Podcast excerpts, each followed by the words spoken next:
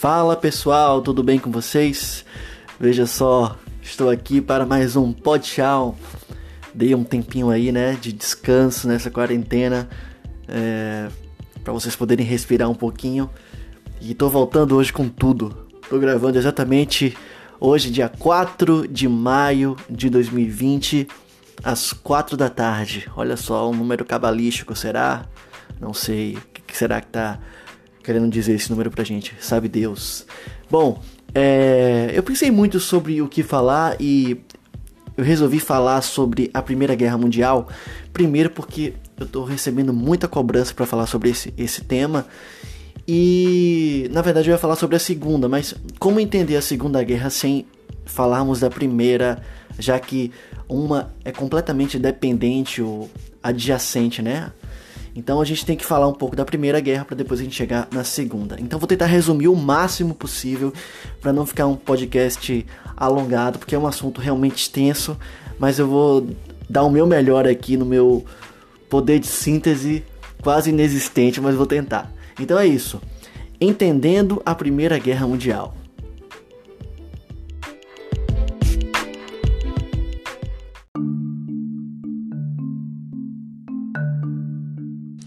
Vamos lá. Para começar, a gente tem que entender um pouco do contexto histórico é, que vivenciava a Europa nesse início de século XX né, e final do século XIX. Naquela época, a Europa vivia o seu período, como eles mesmos chamavam, né, o período de ouro, de luz, a chamada Belle Époque. Tá?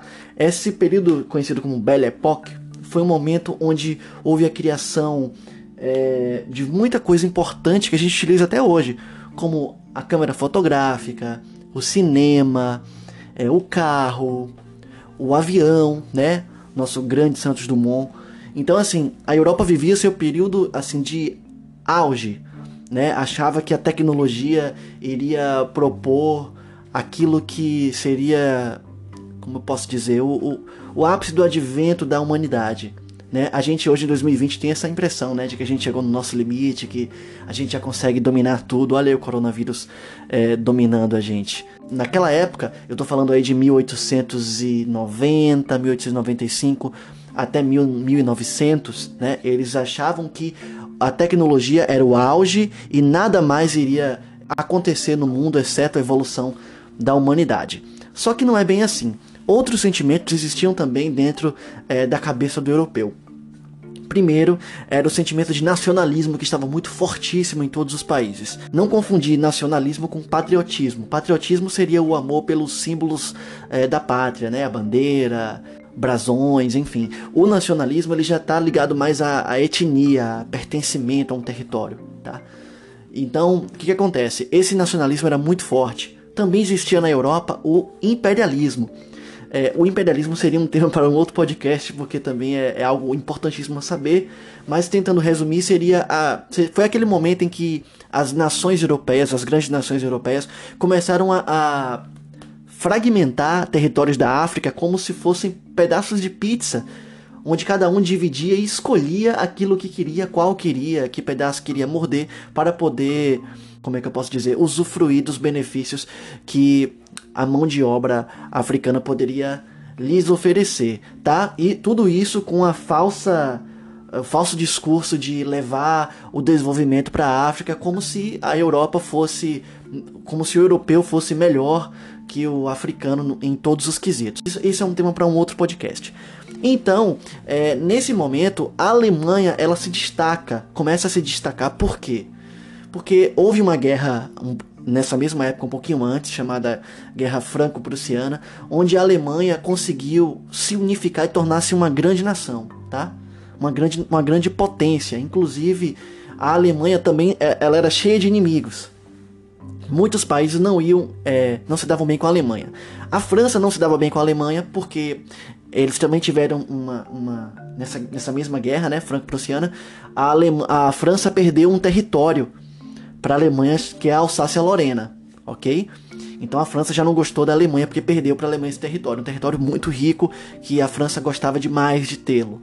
É, a Inglaterra também não gostava da Alemanha. Por quê? Porque a Inglaterra era a potência mundial da época, frota naval fortíssima, é, praticamente era dona de vários territórios no mundo, Austrália, Índia, um, muitos territórios na África.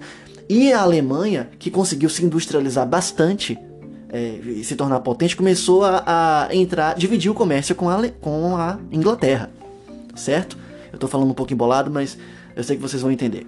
Com a frota naval inglesa, a Alemanha investiu muito em frota naval, investiu muito em tecnologia, investiu muito em industrialização. Tá? Lembrando que a, a Revolução Industrial ela nasceu na Inglaterra, ela, então a Inglaterra teve um, um upgrade em relação a outras nações europeias, né? Conseguiu se desenvolver mais rápido. Então tudo isso já temos aí, ó, Inglaterra e França inimigas da Alemanha. A Rússia, ela também é, é, era meio contra o, o, os, os alemães, porque a Rússia tinha uma estratégia chamada de pan-eslavismo. A Rússia queria que todos os povos eslavos vivessem em mesmo território. Só que os povos eslavos não queriam, não gostavam muito dessa ideia. Cada um em sua etnia, queria ter seu próprio território, seu próprio país. Somente a Sérvia e a Rússia queriam, é, o, lutavam pelo pan-eslavismo. Quem era contra o pan-eslavismo era a Áustria-Hungria. A Áustria-Hungria era amiga da Alemanha. Então a Rússia automaticamente já era inimiga da Alemanha. Então imagine aí, a Alemanha está no centro da Europa. Se você pegar o mapa da Europa agora, você vai perceber que a Alemanha está no centro. Então de um lado, ela tem França e Inglaterra já contra ela, e do outro lado a Rússia, que é um, um baita país também enorme contra a Alemanha. Então a Alemanha está espremida direita e esquerda contra ela, ok? Nesse momento de Belle Époque, todos os países mostravam para o mundo que estava tudo bem, que estava tudo ótimo, mas entre eles todo mundo já estava se armando, tá? Criando armas químicas, criando submetralhadoras, lança-chamas, porque já se sabia que aconteceria em breve uma guerra, não se sabia como. Precisava de. É, precisava que acontecesse uma fagulha. E aí é que acontece essa bendita fagulha. O que, que foi essa fagulha para dar o estopim da, da Primeira Guerra Mundial? Foi o assassinato do arquiduque Francisco Ferdinando, arquiduque da, da Áustria-Hungria, amiga da Alemanha. E quem assassinou ele foi um militante sérvio, amigo que era amiga da Rússia. Então imagine aí, o que, que aconteceu? Automaticamente a Áustria, Hungria, declarou guerra à Sérvia. Até aí tudo bem, uma guerra entre a Áustria, a Hungria e a Sérvia. Só que aí os outros países que eram aliados começaram também a entrar nessa nesse mesmo conflito. A Alemanha falou: "Não, Áustria, eu vou te ajudar nessa guerra aí, já que eles mataram o rei de vocês, né, o arquiduque Francisco Ferdinando". E a Sérvia também contou com a ajuda de quem? Da Rússia, que falou: não, sérvios, nós vamos entrar em guerra com vocês. Junto com a Rússia veio quem? Veio também a França e a Inglaterra, que viram: ah, a Alemanha está ajudando os húngaros, então vou ajudar os sérvios, que são amigos dos nossos amigos russos. E nisso começa a Primeira Guerra Mundial. Nesse mesmo momento, formam-se dois setores aí, né? Duas alianças que é a Tríplice Aliança, Tríplice Aliança, nossa, quase não sai, composta por Alemanha, é, Áustria-Hungria e a Itália, que na verdade mudou de lado, foi virar folha aí, era Vasco, depois virou Flamengo, depois eu explico por quê, é, porque que a Itália mudou de lado. A Itália fez um, um contrato né, com a Alemanha, dizendo o seguinte: olha, beleza, eu, eu vou me juntar a vocês, mas eu só entro em guerra mesmo se o território alemão chegar a ser bombardeado. Então ela ficou meio que neutra, mas assim, tendenciosa a ajudar a Alemanha, certo? E do outro lado, a Tríplice Entente, composta por Inglaterra, França e Rússia. Nesse primeiro momento, como a Europa não é tão grande assim, se você pegar o mapa da, da Europa agora, você vai perceber que o, o Brasil inteiro é quase do tamanho da Europa. Tá? Então houve um momento que não tinha mais para onde correr. A Alemanha ela saiu na frente, ganhando várias batalhas, invadindo vários países mesmo, e chegou um momento que não tinha mais como expandir. E aí foi o momento que a guerra mudou de fase, que entra a segunda fase, que foi chamada de é, a fase das trincheiras. Os soldados que foram para a guerra, inclusive por causa do nacionalismo, é, muita gente foi assim voluntária para a guerra porque que achava que a guerra iria acabar rapidamente. Inclusive a guerra começou em agosto de 1914. Os soldados que foram para a guerra achavam, acharam que voltariam no Natal daquele ano, coitados. Mal sabiam que a guerra duraria mais quatro anos aí é, à frente. Então começaram as trincheiras. As trincheiras, como vocês sabem, são buracos cavados no chão é, mais ou menos com 1,80m de profundidade, 2 metros, e essas trincheiras praticamente cortaram toda a Europa, assim, tinham trincheiras quilométricas, e os soldados ficavam ali dentro, é, trocando tiros. E as trincheiras, assim, viviam em estado de completa calamidade. Muita sujeira, corpos em estado de putrefação ali que morriam não tinham como enterrar, é, muitas chuvas aconteciam e frio, né? E então ficava encharcado ali, todo mundo pisando naquela lama, aquela água fétida. Muitos soldados morreram ali de hipotermia, ficavam meses e meses sem banho, sem remédios, enfim. Foi um, um período bem triste, assim, bem, bem tenebroso, né? Foram praticamente 10 milhões de mortos é, na Primeira Guerra Mundial. Quando chegou o ano de 1917, a Rússia, que já estava é, um tanto fragmentada, é, começou a ter processos políticos específicos em seu país, né? Que foi a chamada Revolução Russa, com o surgimento do socialismo russo. Mas isso seria um tema para um outro podcast também. Então os, o, a própria população russa começou a, a, a, pressionar o país a sair da guerra. E aí a Rússia fez um, um contrato com a Alemanha, por debaixo do pano, é, falando assim: olha, a gente sai da guerra, a gente não vai mais lutar contra vocês em troca de tais territórios. A Alemanha, claro que aceitou, porque agora só tinha o lado de cá para lutar, porque a Alemanha estava espremida no meio do mapa, né? De um lado a Rússia, do outro lado França e Inglaterra. É, a Itália, nesse momento, mudou de lado. Por que, que a Itália mudou de lado?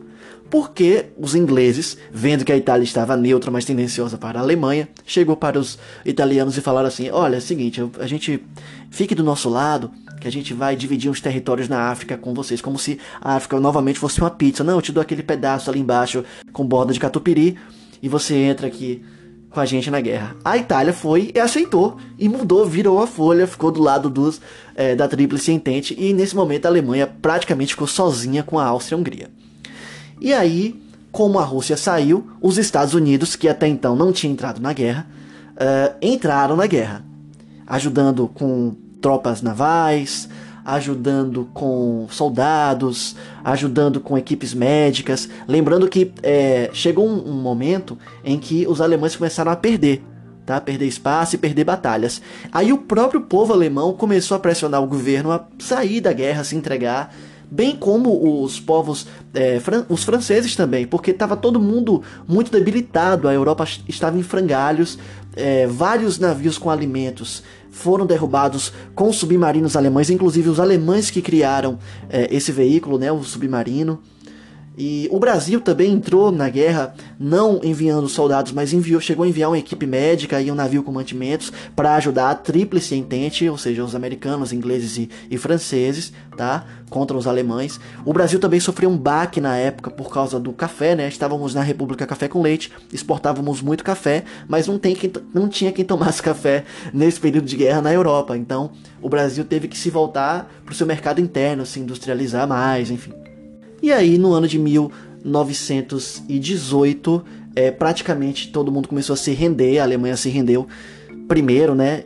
É, porque estava perdendo e acabou perdendo a guerra, é, ganhando a Tríplice Entente. O presidente americano, Wilson, né, ele resolveu, já que os Estados Unidos saiu por cima da carne seca nesse momento, porque entrou no final, é, a guerra não foi em seu território, é, não, não, eles não tiveram muitas baixas no exército, e a Europa estava em frangalhos, né? Todo mundo é, gastou o que podia, o que não podia, tanto quem ganhou como quem perdeu. E os Estados Unidos aproveitaram esse momento para poder financiar esses países e se tornarem eles mesmos, mesmos é, a potência mundial que anteriormente era a Inglaterra, que não era mais, passou a não ser mais a potência mundial, econômica, militar, enfim.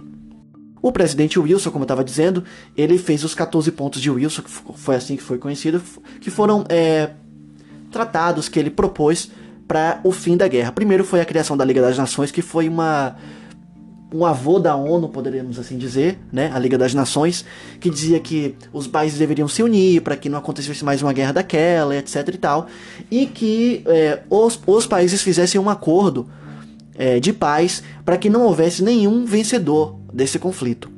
Claro que a Inglaterra e a Alemanha, ou perdão, e a França não aceitaram, porque eles queriam culpabilizar a Alemanha pela guerra que a Alemanha foi a culpada de tudo, que a Alemanha começou a guerra, mas também eles estavam armados para quê? Por que, que a França estava se armando também? Por que, que a Inglaterra estava se armando também? Né? Então, de, todo mundo foi culpado, né? Numa guerra todo mundo é culpado. E foi assim que os franceses se reuniram logo depois da, da desse tratado de, dos 14 pontos de Wilson e fizeram o Tratado de Versalhes, onde eles culpabilizaram a Alemanha e colocaram várias penas para que os alemães é, cumprissem. Inclusive de uma dívida enorme que só é, décadas e décadas, de, décadas depois a Alemanha pagou. É, perdeu os territórios que a Alemanha tinha ganhado na Guerra Franco-Prussiana, Alsácia-Lorena, tinha dito no início do podcast. A Alemanha sofreu retaliações, é, não podia mais comercializar. A Alemanha praticamente ficou, é, foi relegada a escanteio, assim. E isso foi um golpe, um golpe muito duro aos alemães, tá? Esse tratado de Versalhes. Os alemães ficaram muito arrasados. Pense, o país já estava completamente arrasado. O povo morto de fome, o exército em frangalhos. O presidente do país, nessa época a Alemanha era uma república, renunciou. Então, o país estava completamente em frangalhos, ainda cheio de, cheio de imposições do Tratado de Versalhes, e isso fez criar no povo alemão um sentimento de vingança, que vai culminar na Segunda Guerra Mundial tá? Que seria o tema do próximo podcast. Então, basicamente foi isso. É, isso fez com que a, a, acontecesse uma espécie de descrença é, entre o povo europeu, principalmente no sistema do liberalismo, que o povo viu que não, não, não dava efeito, e também o povo ficou com medo do comunismo, que estava surgindo ali na Rússia. Isso fez com que é, ideologias de extrema direita ascendessem ao poder, que foi o caso do fascismo na Itália, com Benito Mussolini, e o nazismo na Alemanha, com Adolf Hitler.